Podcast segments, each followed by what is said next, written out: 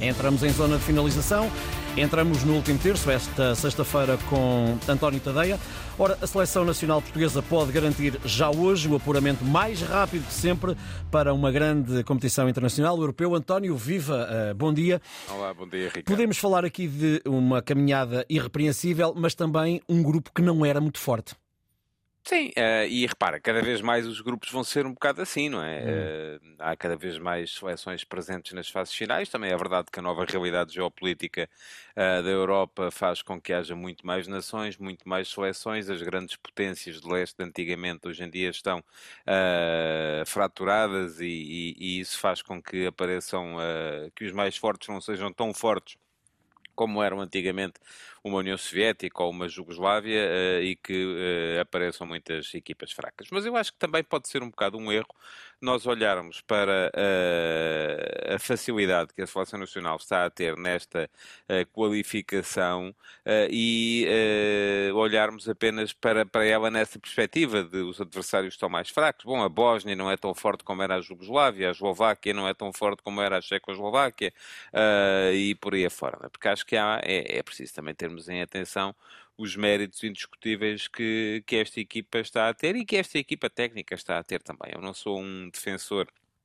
absoluto das ideias de, de, de, Roberto Martínez. Acho que ele está a correr seríssimos riscos uh, na cristalização da lista de convocados, uh, uhum. que são basicamente sempre os mesmos 24 jogadores, e às vezes lá aparece um ou outro que ele de repente descobre que nasceu para jogar na seleção, como disse agora a propósito do, João Neves. João Neves. Uhum. Uh, acho que ele está a colocar sem demasia nas mãos de meia dúzia de elementos que depois, se um dia lhe falham, pode ser um problema.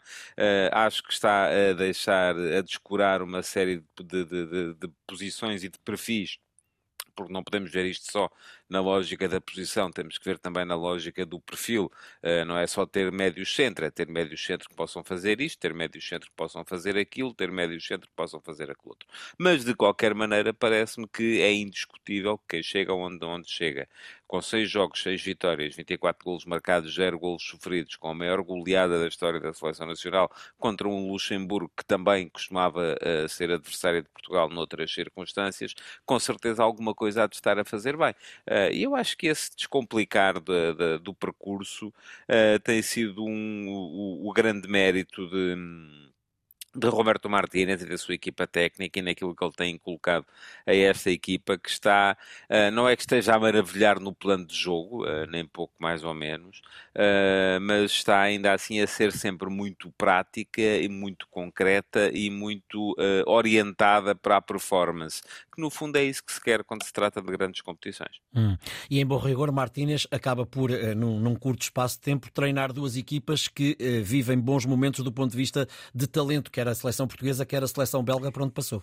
Verdade, embora uh, que pensar também, e o Martínez, curiosamente, na Bélgica já era, e nós queixávamos muito em Portugal que o Fernando Santos era muito conservador na forma de gerir a equipa, e o Martínez na Bélgica era mais conservador ainda, coisa que ele está a comprovar aqui agora em Portugal. E, até que, e aquilo que é importante percebermos é até que ponto é que esse conservadorismo uh, não ajudou a primeira equipa a atingir um determinado nível de, de, de um patamar de, de uh, qualidade, uh, mas não a limitou a partir de determinada altura quando era preciso crescer a partir desse patamar. Eu acho que é isso que é uhum. importante Portugal começar a pensar. Enfim, a qualificação para o Campeonato da Europa vai, vai ser conseguida, se não for já hoje, há de ser na próxima jornada ou na outra a seguir, quer dizer, uhum. não, não me passa pela cabeça que Portugal Portugal não esteja presente e a questão agora aqui também é um bocadinho olharmos para aquilo que vão ser os próximos jogos, eh, vão ser três jogos uhum. à partida, se ganharmos hoje onde não há já nenhuma exigência de um plano competitivo, eh, a não ser eventualmente ganhar jogos para podermos subir no ranking, e a Bélgica chegou a ser número um do ranking com Martínez, uh, e olhar para esses jogos e perceber hum. o que é que temos que fazer para preparar melhor aquilo que interessa, que é a fase final. Muito bem. António, voltamos a encontrar-nos na próxima terça-feira. Bom fim de semana. Vamos, bom fim de semana. Às 15 para as 8 hoje a seleção no Dragão joga com a Eslováquia. Na próxima segunda-feira joga na Bósnia. Na mesma hora são jogos para hum, o Euro 2024, a, a qualificação para o Euro 2024. Antena 1.